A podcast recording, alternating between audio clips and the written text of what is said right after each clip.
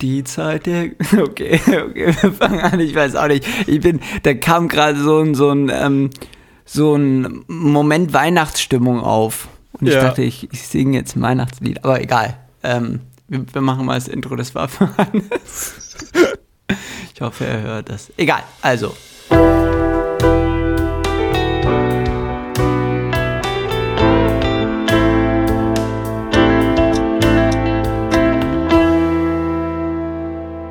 Die Zeit der Gemütlichkeit in unserer Gesellschaft ist definitiv vorbei. Die Polarisierung ist mit Händen greifbar, sogar in Zahlen messbar. Was besonders bitter ist, in einem Land wie der Bundesrepublik Deutschland, ist die Erkenntnis, dass es offensichtlich 6% der Menschen gibt, die sagen, wir brauchen wieder einen starken Führer. Das, meine lieben Zuhörerinnen und Zuhörer, war Martin Schulz, der Vorsitzende der Friedrich-Ebert-Stiftung, in der Pressekonferenz zur Vorstellung der Ergebnisse zur sogenannten Mitte-Studie. Und damit herzlich willkommen zur Folge 31 von Ehrlich Berlin, dem Polit-Podcast mit erfrischend ehrlichem Journalismus. Von uns, zwei angehenden Journalisten aus natürlich der Bundeshauptstadt. 14-tägig geben wir euch unsere Sicht zu dem, was eben aktuell so in der Welt passiert. Und die Stimme des Zitats dieser Woche war der liebe Max Benz Kuch. Und die meines Gegenübers war wie immer die von Nick Wilke. Und ich würde sagen, so wie du im Zitat schon eingestiegen bist, so steigen wir auch ganz ungeniert in die Folge ein. Es geht um die Feststudie, die ist schon etwas her. Ähm, wir wollen sie aber trotzdem aufgreifen, weil sie, wir sie für unfassbar wichtig erachten. Max, als Transparenzhinweis, du bist ja auch Feststipendiat. Das heißt, ich würde sagen, du bist ja eigentlich in der, ja, in der perfekten Position, uns die Fest mal vorzustellen und zu erklären, warum die überhaupt solche Studien macht. Ja, sehr gerne. Die Feststudie, die rausgekommen ist, ich habe auch schon gleich hier im Intro von der Mitte-Studie gesprochen, was damit auf sich hat, das werde ich jetzt gleich erklären. Das Ergebnis dieser Studie hat, um es in einem Satz herunterzubrechen, ergeben, ja, auch junge Menschen können rechts wählen und es gibt sogar einen Aufwärtstrend gesamtgesellschaftlich. Gleich zu Beginn muss die Frage erstmal geklärt sein, was ist denn die Friedrich-Ebert-Stiftung überhaupt und äh, weshalb erhebt die überhaupt solche Statistiken und Zahlen? Die kurz gesagt FES, also FES steht für Friedrich-Ebert-Stiftung, ist eine sogenannte parteinahe Stiftung. Sie steht der SPD nahe, für welche der im Intro zitierte Martin Schulz ja sogar mal Kanzlerkandidat war.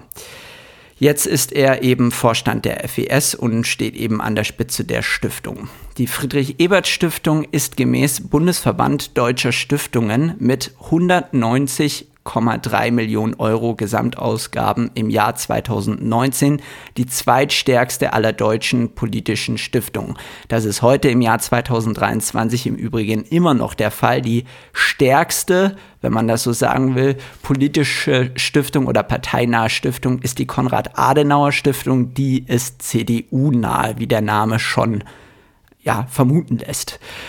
Die FES ist, wie die meisten anderen politischen Stiftungen, rein rechtlich und auch wirtschaftlich keine Stiftung, sondern ein eingetragener Verein, also ein EV. Ihr Sitz ist in Bonn, in Berlin unterhält sie aber mehrere Außenstellen. Ihr Namensgeber Friedrich Ebert war Vorsitzender der Sozialdemokraten von 1913 bis 1919 und vor allem von 1919, also nach dem Ende seines Parteivorsitzes für die Sozialdemokraten, bis zu seinem Tode 1995, äh, 25, Entschuldigung, war er dann noch Reichspräsident der sogenannten Weimarer Republik. Doch welchen Zweck hat diese Friedrich-Ebert-Stiftung überhaupt? Kurz und präzise fasst die FES selbst drei Punkte zusammen, in welchen sie ihr Aufgabenfeld sieht. Zitat, demokratische Erziehung, internationale Zusammenarbeit und vor allem Demokratieförderung. Die FES sieht sich demzufolge also als demokratiefördernde Stiftung, beziehungsweise sie ist ja de facto vor dem Recht ein Verein. Für das Erreichen und Einhalten von Demokratie führt die Stiftung nicht nur Studien durch, sondern unterstützt auch sozial-demokratische Projekte oder vergibt Stipendien. Wie Nick schon eingangs gesagt hat, der Transparenz wegen, ja, auch ich bin einer dieser Stipendiate oder Stipendianten. Aus dem Einstiegszitat ließ sich bereits herauslesen, dass die jüngst veröffentlichte Studie der FES für ordentlich Gesprächsstoff gesorgt hat.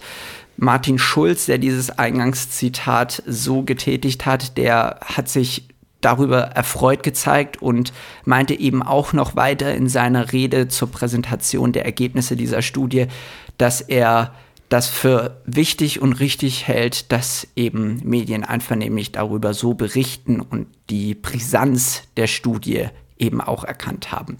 Doch was ist es überhaupt für eine Studie und worum ging es da? Also, seit 2006 untersucht die FES regelmäßig eben auch die gesellschaftliche Verbreitung von extremen, menschenfeindlichen und antidemokratischen Einstellungen in Deutschland.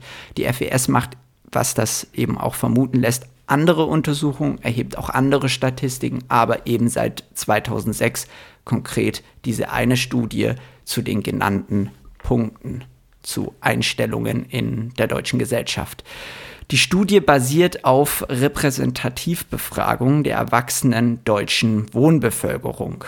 Die FES selbst sagt, Zitat, die Erhebung wurde vom Umfrageinstitut UADS aus Duisburg zwischen dem 2. Januar und dem 28. Februar dieses Jahres 2023 durchgeführt. Wie in den vorherigen Jahren, also den vorherigen Jahren seit 2006, hat das Institut für interdisziplinäre Konflikt- und Gewaltforschung kurz IKG den Fragebogen für die telefonische Befragung mit dem Umfrageinstitut abgestimmt und neben den bewährten Instrumenten aktuelle gesellschaftliche Fragen ergänzt. Einer der Studienhersteller, Professor Andreas Zick, der hat in dem hauseigenen Podcast der Friedrich Ebert Stiftung kurz gesagt, dass die Ergebnisse die Mitte nach rechts verschoben habe. Also die gesellschaftliche Mitte in Deutschland wäre nach rechts geschoben, um das ganz, um das Wortbild ein bisschen zu konkretisieren. Rechte, rechtes Gedankengut sind weiter in die Mitte gerutscht, beziehungsweise die Mitte der Gesellschaft in Deutschland findet rechte Aussagen oder rechte Positionen für vertretbarer, als das noch in den Jahren zuvor der Fall war. Erwiesenermaßen rechtsextreme Themen werden von der gesellschaftlichen Mitte als hinnehmbarer gesehen, sagt er in dem Podcast weiter. So waren es in den Vorjahren noch gerade einmal zwei bis drei Prozent, die die rechtsextremistisches, die rechtsextremistisches Gedankengut besitzen, waren es dieses Jahr acht Prozent. Also wir reden da von einem Anstieg um ganze fünf Prozent, um eine mehr als Verdopplung. Dieses rechtsextremistische Gedankengut wird daran festgemacht, es gibt 18 direkte Fragen, die, wenn diesen zugestimmt wird oder direkt zugestimmt wird, als erwiesenermaßen rechtsextremes Gedankengut eingestuft werden und eben 8% der Studienteilnehmerinnen und Teilnehmer hat dazu eben ein, eine positive Bilanz gezogen und das befürwortet, dieses rechtsextreme Gedankengut. Heißt, nicht nur die Mitte rückt näher nach rechts, sondern rechts bekommt vor allem auch Zuwachs. Also wir reden da nicht nur davon, dass die gesellschaftliche Mitte sagt, wir tolerieren mehr rechtes Gedankengut, sondern vor allem die politische Rechte wird auch immer stärker. Und wir haben uns natürlich die Studie durchgelesen. Wir wollen jetzt hier nicht die ganze 400 Seiten starke Studie besprechen. Das äh, sprengt dann doch ein wenig das, den Rahmen unseres Podcasts. Ich kann sie aber nur jedem ans Herz legen. Die steht gratis zum Download zur Verfügung auf der Seite der FES. Und solange man sich da mal ein bisschen durchklickt ähm, und so ein paar Statistiken liest, kann man da auch definitiv draus schlau werden. Das gleiche wollen wir an dieser Stelle einmal mit euch machen. Und zwar schauen wir uns jetzt mal so ein paar Daten selber genauer an. Ich mache jetzt einfach mal weiter. Ja? Ja. Okay, sorry. gerne weitermachen. Und zwar die erste ähm, Statistik, die wir uns anschauen, das ist eine, die gleich relativ am Anfang der Studie formuliert wird und eine, die mir ehrlich gesagt einen sehr großen Schrecken eingejagt hat und auch vielen anderen, denn das ist somit die Statistik, die ich am meisten in der Timeline hatte. Da geht es darum, dass Menschen, die angeben, verschiedene Parteien zu wählen, ähm, zu, sag ich mal, der Zustimmung oder Ablehnung zu verschiedenen Themen befragt wurden. Da geht es dann zum Beispiel um die Befürwortung einer Diktatur, um die Verharmlosung des Nationalsozialismus, um Fremdenfeindlichkeit, um Antisemitismus und um Sozialdarwinismus. Sozialdarwinismus, für alle, die es nicht wissen, ist quasi die These, dass automatisch, ähm, sage ich mal, im sozialen Gefüge die Starken nach oben gehen und die Schwachen nach unten, weil sie sich eben gegen die Schwachen durchsetzen da ist, ja, würde ich sagen, eher relativ Erwartbares ähm, bei rumgekommen. Es gibt dann doch in den konservativen, ähm, in der konservativen CDU, CSU die ein oder andere Tendenz zum Beispiel zu Nationalchauvinismus, was bedeutet, dass quasi man sein eigenes Land tendenziell über den anderen Ländern sieht und zu Fremdenfeindlichkeit die ganzen Zahlen in der AfD muss man, glaube ich, nicht weiter einordnen, dass die, ähm, wenn es um rechtes Gedankengut ge geht, ähm, Spitzenwerte erzielen. Das muss ich jetzt hier, glaube ich, nicht extra dazu sagen. Das ist relativ eindeutig. Was aber, und ich weiß, wir machen es quasi leider jede Folge und es tut mir wirklich leid, es ist bloß immer wieder ein Thema. Erschreckend war, wie hoch die Werte bei Menschen waren, darauf kommen wir auch später noch zurück, die FDP wählen. Also eigentlich ein neoliberales Weltbild haben müssen, die haben eigentlich immer relativ klar entweder an die CDU angeschlossen oder sie zum Beispiel mit 11,9 Prozentpunkten der Befürwortung einer Diktatur fast doppelt in den Schatten gestellt. Das ist zwar immer noch 5 oder nee, 6 Prozentpunkte hinter der AfD mit 17,6 Prozent. Trotzdem, ich weiß nicht, wie es dir ging, Max, diese Zahl hat mich in der Studie mit am meisten verstört, dass es da an die 12 Prozent in der FDP geben soll, beziehungsweise Menschen, anders formuliert, nicht in der FDP, sondern die sich vorstellen können, FDP zu wählen, die die Diktatur befürworten. Also wo kommt das her? Und das kann ja eigentlich, so meine Auffassung, der FDP-Führung auch nicht gefallen, dass sie dieses Wählerklientel offensichtlicherweise ansprechen.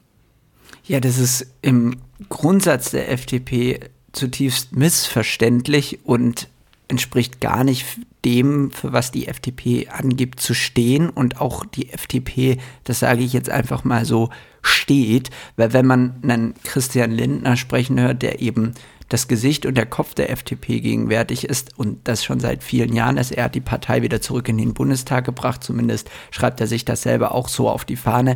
Das ist ja ein Mann, der auf jeden Fall für Liberalität steht und der keinesfalls einen Diktator herbeisehnt. Und offensichtlich ja. gibt es Menschen in unserem Land, die ihn und seine Partei wählen und dieses Gedankengut trotzdem mit sich tragen. Ich finde es erschreckend. Ich finde generell die Ergebnisse der Studie, die sind leider nicht überraschend, weil wir eben auch noch später in der Folge auf die starken Wahlergebnisse der AfD zurückkommen.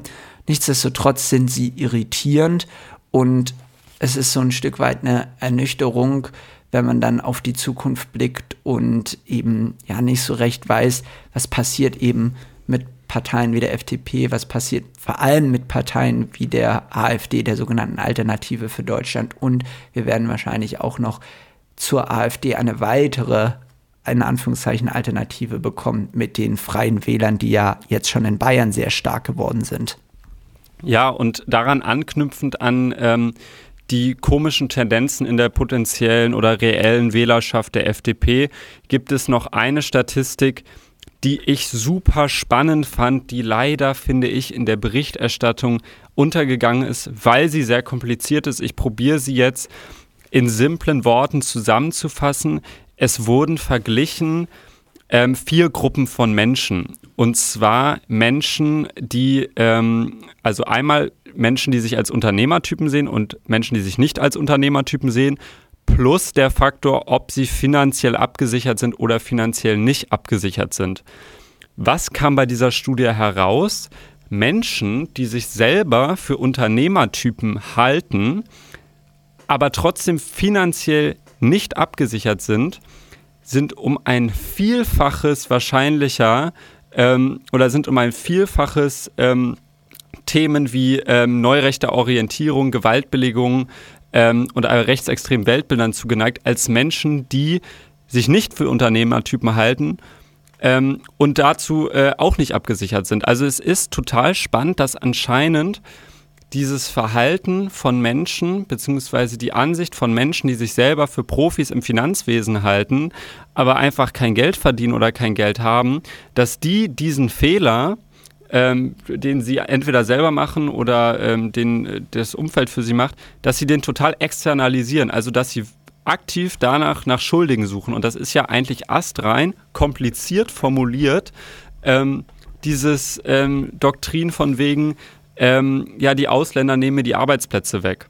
Also ich finde es krass, dass wir jetzt, obwohl ähm, wir schon Jahre jetzt, ähm, sage ich mal, mit stärkerer Zuwanderung uns in diesem Land beschäftigen, immer noch die Dynamik haben, dass äh, Menschen, die sich selber für finanziell unfassbar intelligent halten, aber kein Geld haben, diesen Fehler dann bei den ja, Zuwanderern suchen. Also das finde ich ähm, eine super erschreckende Statistik. Ich kann jedem empfehlen, diese, ähm, diese komplette Studie einmal zu überfliegen. Und vor allem dieser Graph hat mich da echt geschockt. Ja, das ist ein Graph, der, wie ich finde, das Vertrauen die, das, das verlorene Vertrauen in die Politik widerspiegelt. Wir reden da jetzt nicht von einem flächendeckend verlorenen Vertrauen in die Politik. Das muss man jetzt hier auch nochmal ganz klar so richtig stellen. Aber es gibt auf jeden Fall einen größeren, einen erheblich größeren Anteil in der Bevölkerung, als es noch vor vielen Jahren war, die das Vertrauen in die Politik verloren haben. Zumindest geben sie das so an. Und es gibt eine, eine nicht zu unterschätzende Größe in der deutschen Gesellschaft, die sich einen politischen Wechsel wünscht, wie auch immer der aussehen soll und worauf das zurückführen ist. Es ist sicherlich auch ein ein globales Thema, vor allem ein europäisches Thema, das kann man definitiv so sagen, weil Deutschland ist ja nicht das einzige Land, was mit politischen Rechten zu kämpfen hat, beziehungsweise die ernst nehmen muss, ernster nehmen muss, als es noch vor vielen Jahren der Fall war, sondern in Frankreich ist eine Marie Le Pen schon seit Jahren ganz knapp dran, französische Präsidentin zu werden und über ähm, ja, Länder des Ostblocks wie wie eben Ungarn oder Polen, da brauchen wir gar nicht reden, da sind eben genau diese genannten Parteien und dieses gedan genannte Gedankengut an der Spitze der Regierungen. Und Polen ist da sicherlich ein ganz spannendes Beispiel. Vielleicht kommen wir nochmal in, in späteren Folgen von Ehrlich Berlin drauf zurück zu sprechen. Da ist jetzt eben auch Wahlkampf und da wird eben ein sehr anti-deutscher, so möchte ich es mal nennen, Wahlkampf geführt. Einer, der eben auf alte, alte geschichtliche Ereignisse Bezug nimmt. Und ähm, ja, ihr könnt es euch sicherlich denken, Deutschland kommt da sehr schlecht bei weg. Kommen wir zurück ähm, zur Feststudie. Wir wollen uns noch einen letzten Graphen angucken. Einer, der auch oft in den Medien zitiert wurde, der aber mich weiterhin schockiert. Und zwar sind wir bei den Kategorien Verschwörungsglauben, Populismus, völkisch-autoritärisch-rebellische Einstellung und bei der Billigung politischer Gewalt auf einem neuen Zustimmungshoch auf quasi einem All-Time-High. Ähm, wir übertreffen damit sogar noch die Höchststände von 2018 und 2019. Und vor allem der letzte Punkt, die Billigung der politischen Gewalt, da sind jetzt 13,2 Prozent der Menschen, der Befragten, ähm, tendenziell eher dafür oder dafür. Ähm, das ist knapp äh, eine Verdreifachung des Wertes noch von vor zwei Jahren. Also das finde ich wirklich schockierend. Ähm, und das spricht ganz viel, ähm, wir werden gleich noch drüber sprechen, sagt ganz viel darüber aus, ähm, wie sich gerade die politischen Fronten in diesem Land verhärten und wie gewisse Parteien von rechts ähm, das probieren auszunutzen und weiter anzustacheln. Ja, da können wir einfach mal bei den Zahlen bleiben, nämlich Verschwörungsglauben geben an, dass sie das haben, 38 Prozent der Befragten. 38 ja. Prozent. Ich finde, da ist man von dem Satz, jeder zweite Befragte halt auch nur noch 12 Prozent faktisch weg. Ja. Und das ist wirklich enorm. Auch beim Populismus erleben wir einen Zuwachs in den Jahren 2020, 2021, sprich Post-Covid, jüngst Post-Covid, gab es noch eine Zustimmung zum Populismus von 19,4 Prozent. Jetzt im Februar 2023 haben 32,6 Prozent dafür gestimmt. Und so geht das weiter. Politische Gewalt billigen 13 Prozent. Das waren im Jahr 2020, 2021 noch 5,3 Prozent. Also wirklich ganz enorme Zahlen und vor allem prozentuelle Mengen an Befragten, die erschreckend sind. Ja, und diese, diese, sag ich mal, Meinungen auf der Metaebene, die werden jetzt, finde ich, sehr anschaulich ähm, ausgenutzt, gerade von der AfD. Wir müssen so ein bisschen im Konjunktiv sprechen, weil noch vieles eher unklar ist. Es deutet aber ganz viel darauf hin, dass gerade ähm, die Parteispitze anfängt, äh, Angriffe auf die eigene Person ähm, herbei ähm, ja, zu, zu rufen oder herbei zu ähm, dirigieren, die so nicht stattgefunden haben. Ähm, ja, und das äh, ist etwas, was für mich ähm, mir ganz große Sorgen bereitet, weil ich die Vermutung habe, dass das irgendwann umschlägt in eine Resilienz von rechts, in eine Militanz von rechts, die ähm, ganz klar das Ziel hat, so ihr habt jetzt einmal unsere Parteispitze angegriffen. Ich habe gerade Anführungszeichen gesetzt, weil wie gesagt, klar ist es nicht. Das BKA bezweifelt da noch ganz viel. Ähm, aber wenn dann irgendein wütender Mob irgendwann sagt, gut, dann machen wir jetzt halt das Gleiche, aber wirklich bei linken Politikern, dann haben wir in diesem Land ein Problem, was wir lange nicht mehr hatten.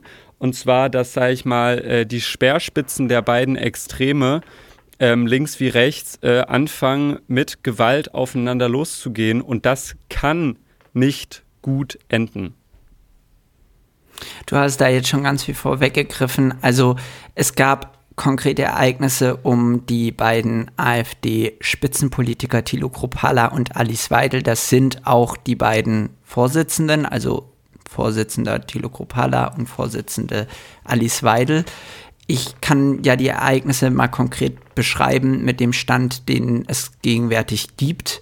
Am 5. Oktober sollte AfD-Parteichef Thilo Kruppalla bei einer AfD-nahen Kundgebung im Finale des bayerischen Landtagswahlkampfes in Ingolstadt auftreten. Doch zu dem Auftritt kam es nicht. Der AfD-Spitzenpolitiker brach noch vor seinem Auftritt zusammen und wurde anschließend in ein Krankenhaus gebracht. Er klagte unmittelbar danach über starke Schmerzen im Oberarm und wurde im Krankenhaus auch direkt intensivmedizinisch betreut. Also dem Thilo Kruppalla scheint es richtig schlecht gegangen zu sein. Das ist ein gegebener Fakt. Noch während seines Krankenhausaufenthaltes gab es unzählige Spekulationen um das Ereignis. So sprach noch an Ort und Stelle, also bei der AfD-nahen Kundgebung in Ingolstadt im Rahmen des Wahlkampfes, Katrin Ebner-Steiner von der AfD-Fraktion im Bayerischen Landtag von einem bestätigten tätlichen Angriff. Weiter sagte die Katrin Ebner-Steiner auch, dass Merkel, Söder und Konsorten das alles zu verantworten hätten. Das ist auch so, da wirft man ganz viel zusammen einfach, finde ich. Also Merkel, Söder und Konsorten. Also wer denn noch? Helmut Schmidt oder wie? Also das ist so, ja, okay, alles klar. Inhaltlich brauchen wir auf diese Einsagen, äh, äh, auf diese Aussagen nicht drauf eingehen, weil ich finde, die sind so selbsterklärend. Das ist lupenreiner Populismus und ja. das hat nichts mit der gegebenen Sachlage zu tun. Also dem damaligen Zeitpunkt stand erstmal nur fest, dass es Herrn Kruppalla wirklich schlecht geht, dass er im Krankenhaus intensivmedizinisch betreut wird. Das war zu dem Zeitpunkt noch nicht mal richtig klar. Da war nur klar, dass er zusammengebrochen ist und in ein Krankenhaus gebracht wurde. Und mehr war nicht gegeben. Trotz alledem wurde da natürlich direkt das Narrativ vom großen Angriff auf den Parteivorsitzenden erzählt. Es gab, stand jetzt, eine Vielzahl von Tests. Das ist klar. Die Kleidung von Tino, Tino Kruppalla wurde untersucht, sein Blut selbstverständlich im Krankenhaus auch. Gefunden wurde allerdings nichts. Zumindest wurde noch nichts bekannt gegeben. Es bleibt daher nur dieser erste Befund, dass Thilo Kruppalla Rötungen am Oberarm hat und dort eben auch, wie ich schon gesagt habe, über starke Schmerzen geklagt hat. Zudem gibt es eben auch noch eine Schwellung an dem Oberarm, wo er eben die Schmerzen spürt und ja, dem am Ende dieser Ereignisse und am Ende dieser ersten Befunde steht dieser Zusammenbruch hinter der Bühne vor seinem Auftritt. Mehr ist noch nicht geklärt, mehr ist noch nicht klar. Ein tätlicher Angriff, wie Frau Ebner-Steiner das hier schon herbeigeschrien hat, der wird von den ermittelnden Behörden Stand jetzt sogar eher ausgeschlossen, da es keine Tatverdächtigen gibt. Auch das wurde aus AfD-nahen Kreisen bereits behauptet. Und weil auch keine Einstichstelle gefunden wurde. Das ist tatsächlich auch so ein Riesenstreitpunkt in dieser ganzen Thematik um den Zusammenbruch von Thilo Kropalla. Was hat es jetzt mit dieser Einstichstelle auf sich? Also ja. die AfD behauptet in Teilen, ja, da, da, da gab es, also da ist ja sehr wohl eine Schwellung und eine Rötung festgestellt worden und ein, da, da muss ja ein Einstich gewesen sein, wenn das auch dick ist und der zusammenklappt. Ja, das klingt auch erstmal schlüssig. Warum klappt ein von außen erstmal drauf geguckt halbwegs fitter Mann einfach so zusammen? Und warum klagt er über solch starke Schmerzen im Oberarm? Nichtsdestotrotz ist immer eben noch nichts geklärt. Also es gibt keine Tatverdächtigen, wie es behauptet wurde. Es wurde nichts in seinem Körper festgestellt, wie das auch schon spekuliert wurde. Deshalb dieser Angriff, der ist noch nicht erwiesen und Zudem gibt es eben keine Fakten und keine Beweise, die dafür sprechen, sondern eben nur jede Menge Empfindungen und Schlussfolgerungen von Politikern, die der AfD nahestehen oder der AfD sogar angehören.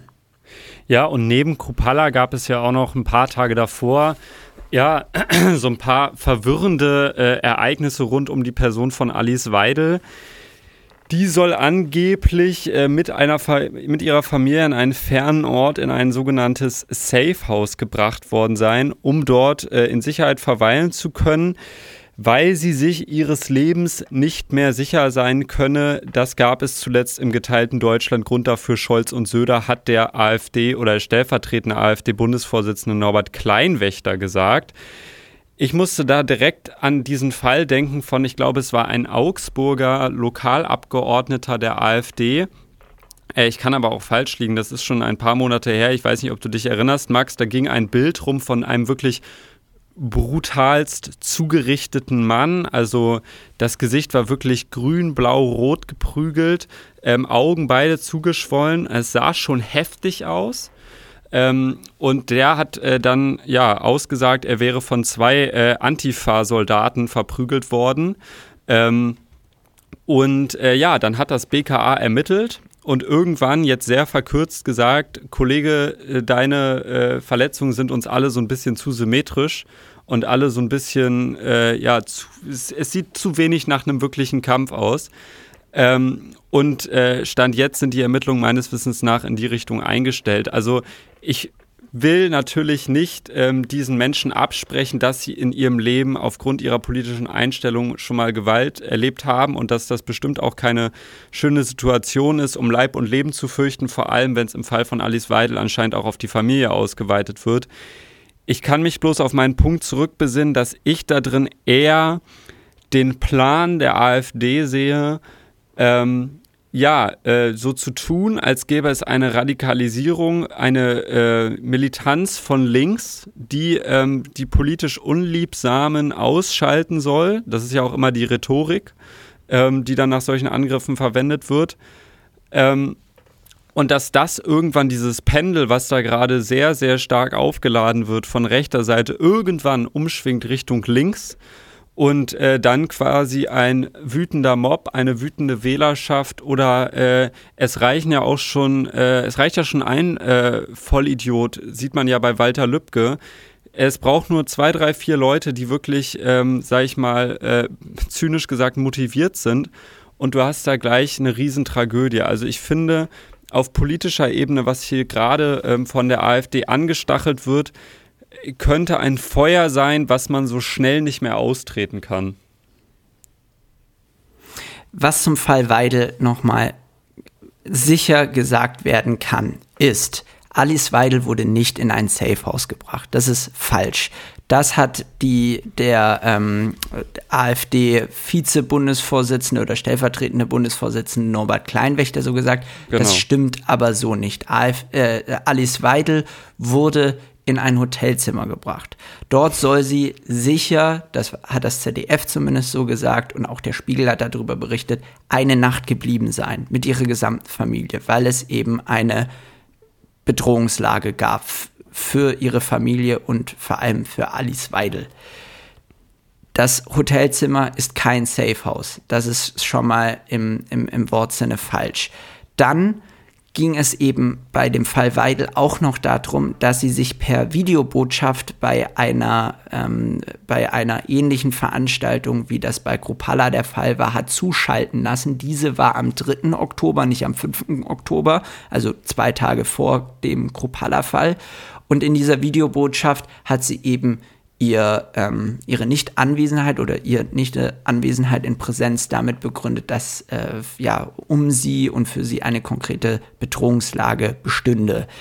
Das ist eben falsch, weil der Spiegel hat recherchiert und festgestellt, dass Alice Weidel zum gegebenen Zeitpunkt und auch zu dem Zeitpunkt, wo sie sich hat per Video zuschalten lassen, im Mallorca-Urlaub befand mit ihrer Familie.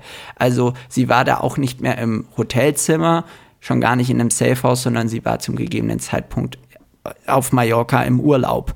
Das hat nicht nur das ZDF so recherchiert und der Spiegel und sonst irgendwelche Medien, die darüber berichtet haben, sondern das hat sogar auch das Büro von Alice Weidel, also Alice Weidel direkt so bestätigt, dass sie sich zu dem Zeitpunkt im Hotelzimmer befand. Und Alice Weidel hat auch bestätigt, dass sie in keinem Safehouse war, sondern eine Nacht, also keine vollwertigen zwei Tage im Hotelzimmer war mit ihrer Familie, eben wegen dieser Bedrohungslage.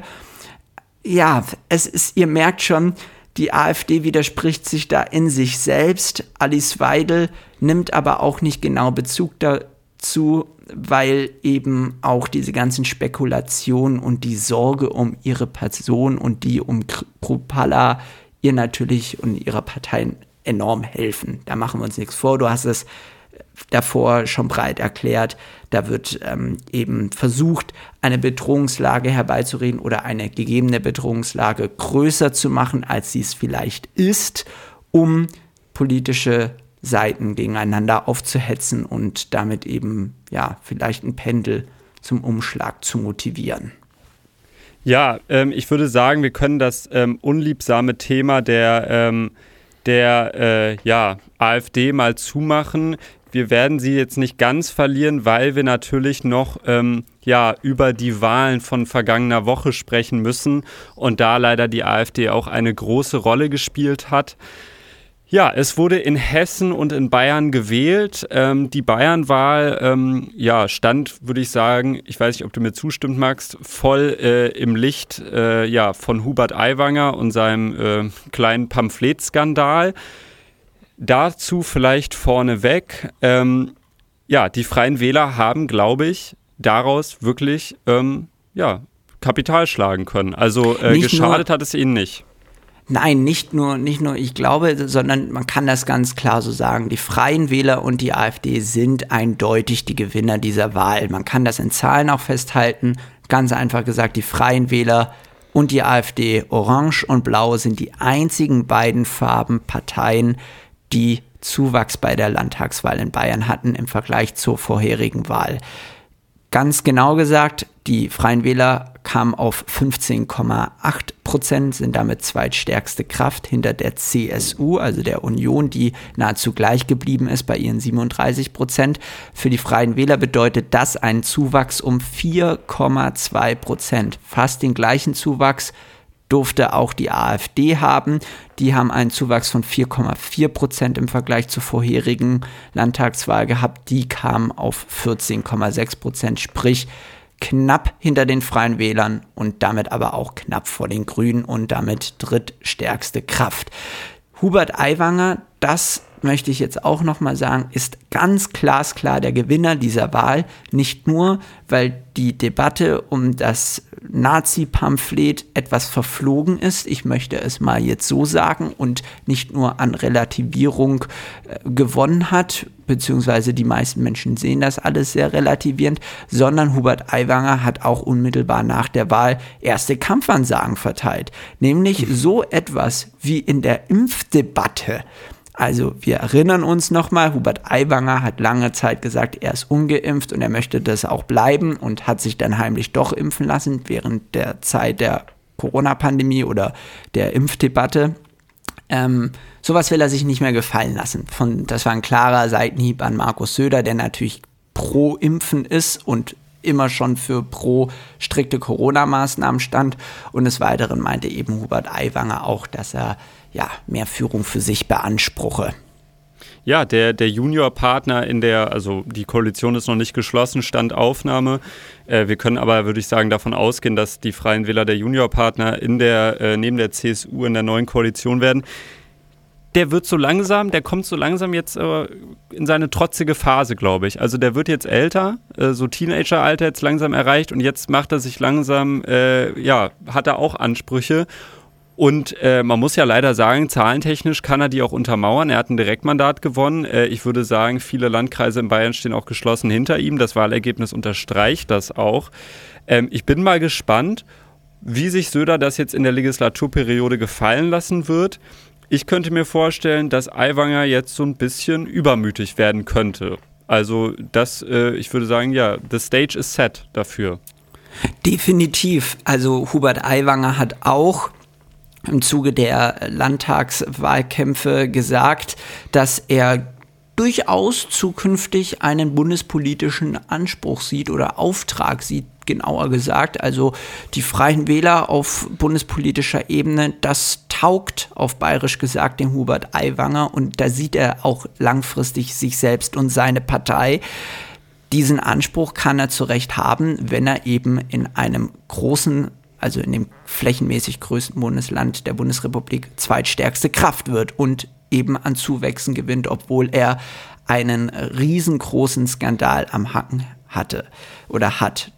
Den, der Skandal scheint anscheinend von seinen Wählern gar nicht so wahrgenommen zu sein, aber ja, Hubert Aiwanger ist definitiv jetzt eine politische Größe in Bayern, wenn, es, wenn er es nicht schon vorher war und hat zu Recht aus seiner Perspektive natürlich Ambitionen, für mehr. Die Süddeutsche Zeitung schrieb vom politischen Farbenwechsel in Bayern. Also Bayern hat nun endgültig eine neue Farbe in ihr politisches, ja. in ihre politische Farbkartei Tusch, aufgenommen. Tuschkasten.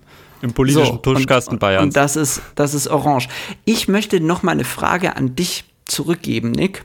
Ja. Und zwar, ähm, erleben wir wirklich gerade, auch die Süddeutsche Zeitung hat da ein, ein ganz großes Stück drüber geschrieben, finde ich sehr lesenswert, erleben wir gerade wirklich den Weggang vom linksliberalen Land Deutschland und werden wir immer mehr Populisten sehen? Sprich, hält dieser Trend an? Das ist meine Frage Nummer eins.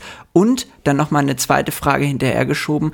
Der Markus Söder, der hat sich doch ganz schön verzockt, indem er die Grünen in diesem Wahlkampf eigentlich auf Ewigkeit von sich weggedrückt hat. Ja, also zur, zur, zur ersten Frage dieser Trend. Ich bin seit Jahren jemand, der sagt, wir, wir können jetzt anfangen, über Amerika zu lachen und über andere europäische Staaten, wo rechtskonservative Populisten oder rechtsradikale Populisten immer weiter an Macht gewinnen. Oder äh, uns wird selber klar, dass wir in Deutschland einfach nur ein Stück hinterherhängen. Ich finde, die Wahlen haben das ganz klar gezeigt, um es kurz anzuschneiden. Die AfD ist zweitstärkste Kraft in Hessen. Ähm, ich finde es ein äußerst bedenkliches ähm, Thema, ähm, eine äußerst bedenkliche äh, ja, Aussicht nach vorne, weil ich glaube, wie du sagst, äh, durch die Ampelregierung und man muss leider auch sagen, durch das Unvermögen der Ampelregierung, wir haben hier regelmäßig bei Ehrlich Berlin über irgendwelche ähm, ja, Gesetzestext oder Gesetzesvorschläge auf Kindergartenniveau diskutiert. Ähm, durch solche Aktionen macht man sich in der Bevölkerung automatisch einfach unbeliebt. Was hat das zur Folge? Das hat zur Folge, dass wenn äh, am richtigen Ort zur richtigen Zeit die in Anführungszeichen richtigen Personen stehen, Ähm, das ist ein Hubert Aiwanger. Da muss man leider aber auch sagen, das ist ein Tino Kropalla, das ist eine Alice Weidel, das ist auch in Teilen ein Björn Höcke. Und diese Menschen können diesen Boden gut machen. Ähm, und äh, ja, das für sich nutzen, dann hat man langfristig ein Problem. Was dazu kommt, ist ein Friedrich Merz an, Spitze, an der Spitze der CDU, der ähm, sich in ja, rechten Erzählungen verliert, irgendwas von äh, ja, äh, 9, 10 für Ausländer spricht oder faselt, eher gesagt. Ähm, aber parallel selber so wirklich ähm, keine geschlossene CDU hinter sich hat. Ein Hendrik Wüst, der quasi immer genau das Gegenteil von dem sagt, was äh, Friedrich Merz gegenüber den Rechten und den Grünen sagt. Ähm, und dann, und das ist jetzt in Bayern ähm, das Thema, was du gesagt hast, um zu deiner zweiten Frage überzuleiten, ein Markus Söder, der ja der König darin ist, ähm, die Grünen zum Hauptfeind zu erklären, ähm, war meines Erachtens nach nicht nur der größte Fehler, den er in diesem Wahlkampf begangen hat, sondern auch der größte Fehler, den er auf bundespolitischer Ebene hätte machen können, weil damit hat er die Grünen sowas von ins Ausgekegelt in den Augen vieler Konservativer, dass ich nicht glaube, dass die Grünen, und es tut mir sehr weh, in der nächsten Legislaturperiode, wenn das so weitergeht, auf Bundesebene nochmal vertreten sein werden. Und wenn sie vertreten sind in der Koalition, dann werden sie nichts zu sagen haben. Ich glaube leider, viele Menschen in diesem Land haben in Anführungszeichen die Schnauze voll von grüner Ideologie, was auch immer das bedeutet. Ich verstehe es bei manchen Themen. Ich verstehe es wirklich. Ähm, da hat auch der Journalismus versagt, zum Beispiel beim Heizungsgesetz. Die Problematik ist bloß einfach, dass wenn man einmal, das ist so wie dieses Zahnpasta-Prinzip, wenn man einmal auf diese Zahnpastatube draufgetreten ist, kriegst du das nicht wieder rein. Und ähm, ich glaube, uns stehen Zeiten bevor, ähm, ja, in denen natürlich irgendwann eine AfD in einen Landtag, in einer Koalition sitzen wird. Vielleicht sogar als Seniorpartner. Ich hoffe es nicht, ich glaube es schon. Wir werden eine CDU-geführte Regierung auf Bundesebene in der nächsten Legislaturperiode erleben. Eine starke AfD im Bundestag, wenn auch in der Opposition. Sie werden aber trotzdem Ausschüsse ähm, ja, äh, sage ich mal, Mitglieder von Ausschüssen werden. Das sind alles Sachen, die mich äußerst beunruhigen. Und ähm, als letzten Satz noch dazu, wir haben in der Feststudie schon drüber geredet, was mir am meisten Sorgen bereitet, ist anscheinend die Bereitschaft in der deutschen Bevölkerung, sowas wie politische Gewalt hinzunehmen und parallel eine AfD, die diese Zahl sieht und leider auf politischer Metaebene exakt weiß, wie sie damit umzugehen hat und das bereitet mir ganz, ganz große Sorgen. Um nochmal was Positives zum Abschluss zu sagen, es ist nicht nur eine Zäsur für die Ampelparteien gewesen, diese Wahlen in Hessen und in Bayern, sondern eben auch für die CDU. Gut, die CDU ist eindeutig sowohl in Hessen als auch in Bayern Gewinner der Wahl gewesen. In Hessen gab es sogar einen beachtlichen Zuwachs. Ich meine, das waren sechs, sieben Prozent. Also da kann man durchaus von einem Gewinn der Wahl sprechen. Hessen ja. würde ich jetzt deshalb mal bei der Union als Erfolg verwerten und dem ausklammern und möchte in dem Zuge auch noch Hessen als positives Beispiel nennen, denn dort hat die CDU 34,6 Prozent geholt, könnte demzufolge sowohl mit den Grünen als auch mit der SPD koalieren. Der Gewinner der Wahl der Spitzenkandidat der CDU hat jetzt angekündigt, sowohl mit den Grünen als auch mit der SPD sondieren zu wollen. Das heißt, es ist ein richtiger Schritt in die richtige Richtung zu sagen, wir haben hier zwei Parteien, die nahezu gleich auf sind. Ich schaue an, was besser passt und dann ja. Ähm, ja, suche ich mir meinen Juniorpartner aus. Leider, um auch da nochmal so einen kleinen Dämpfer reinzukriegen, sowohl die SPD als auch die Grünen, keiner von den beiden demokratischen Parteien war zweitstärkste Kraft in Hessen. Das war auch die AfD mit 18,4 Prozent, sprich über drei Prozent mehr als beide Parteien. Das ist schon ja auch nochmal einfach traurig zu sehen und schade zu sehen. Auf bundespolitischer Ebene, das zum Abschluss nochmal gesagt, gibt es jetzt ein, eine erste Reaktion Christian Lindner hat sofort nach den beiden Landtagswahlen davon gesprochen, wir brauchen jetzt eine schärfere Migrationspolitik. Also die FDP ja. sieht. Die FDP verliert und die, die Asylbewerber oder ähm, ja, Asylanten müssen dann dafür die Zeche zahlen. Also das ist auf jeden genau, Fall erst also, eine Politik.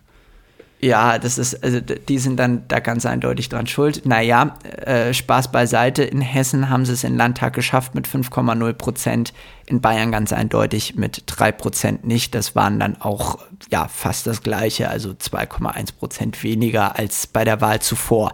Es soll jetzt eben tatsächlich auf bundespolitischer Ebene einen Deutschlandpakt geben in der Migrationspolitik, so wie es Bundeskanzler Scholz sich wünscht und die Union durchaus auch dafür offen ist.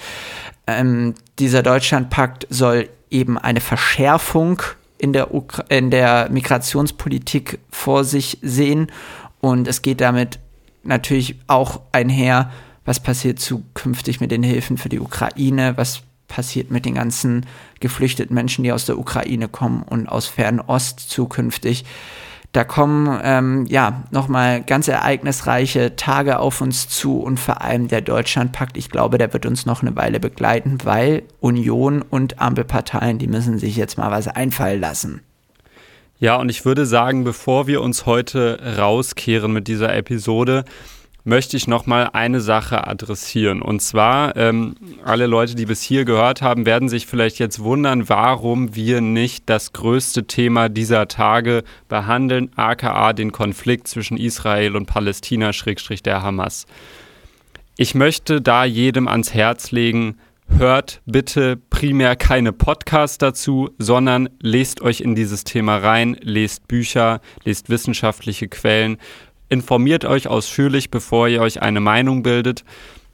Ein Podcast wie dieser ist nicht wirklich das richtige Medium, ähm, um dazu äh, oder um darüber auf politischer Ebene zu sprechen. Worüber ich aber trotzdem noch einmal sprechen möchte, was ich noch einmal ähm, ja, adressieren möchte. Ich finde es erschreckend, was dieser Tage auf beiden Seiten ähm, der Argumentation für erschreckende und menschenverachtende Thesen in die Welt hinaus posaunt werden. Was manche Menschen in Deutschland Israel wünschen, erschreckt mich zutiefst, aber auch was manche Menschen dem Gazastreifen wünschen, den Menschen, die dort leben, unbeteiligten Zivilisten. Ähm, ich finde, wir müssen neu denken, wie wir über Konflikte sprechen. Der Nahe Osten hat sich schon einmal in äh, ja eine Oase des Schreckens verwandelt, Anfang der 2000er. Das darf nicht nochmal passieren und wir müssen darauf achten, dass wir und damit meine ich auch beide Seiten, wirklich unseren humanitären Anspruch als Menschen nicht verlieren und Zivilisten außen vor lassen. Es kann doch nicht sein, dass Menschen bombardiert werden, Kinder bombardiert werden, Eltern bombardiert werden, Journalisten bombardiert werden. Und diese Rache wird in Deutschland so angenommen. Ich verstehe es nicht, ich werde es nie verstehen. Und was ich am wenigsten verstehe, ist, warum jetzt dieser Tage aktuelle oder ehemalige Bildreporter der Meinung sind, sie müssten irgendwelche Menschen sich aus dem linken Twitter-Diskurs rauspicken, ob das jetzt irgendein El Hotzo oder eine Greta Thunberg ist und die öffentlich dafür anfeinden und ihnen damit ja indirekt Antisemitismus unterstellen, warum sie sich zu dem ganzen Thema noch nicht geäußert haben. Das verstehe ich nicht, werde ich nie verstehen, bringt dem Diskurs nichts. Es sterben aktuell Menschen auf beiden Seiten und ich weiß nicht, wie man im Kopf eingestellt sein muss, um allen Ernstes jetzt zu twittern, warum sagt Person XY nichts dazu. Das ist wirklich nicht der Moment. Ich verstehe es nicht. Ähm, und das ist alles, was ich jetzt an dieser Stelle zu diesem Konflikt sagen kann und sagen will. Macht euch schlau, informiert euch und bildet euch dann eine Meinung. So. So, und das war natürlich indirekt eine Liebeserklärung an den Qualitätsjournalismus wo ich auch appellieren kann, greift auf den zurück. Es wird vielfach darüber diskutiert, es wird viel geschrieben, viel gesprochen und der Qualitätsjournalismus macht da gerade eine gute Arbeit. Es gibt eine Menge Material, verliert euch nicht in irgendwelchen Twitter-Bubbles und lest Retweets und ähm, äh, wieder zitierte Tweets, in welchen eben, wie Nick da schon gesagt hat, darauf verwiesen wird, dass sich Klimaaktivistin XY zu dem Thema noch nicht geäußert hat.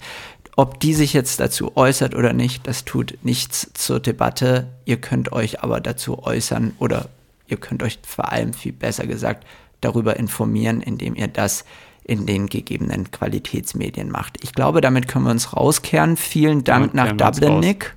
Ja, danke zurück nach Berlin. Wir hören uns in zwei Wochen wieder. Macht's gut. Bleibt ehrlich, Berlin.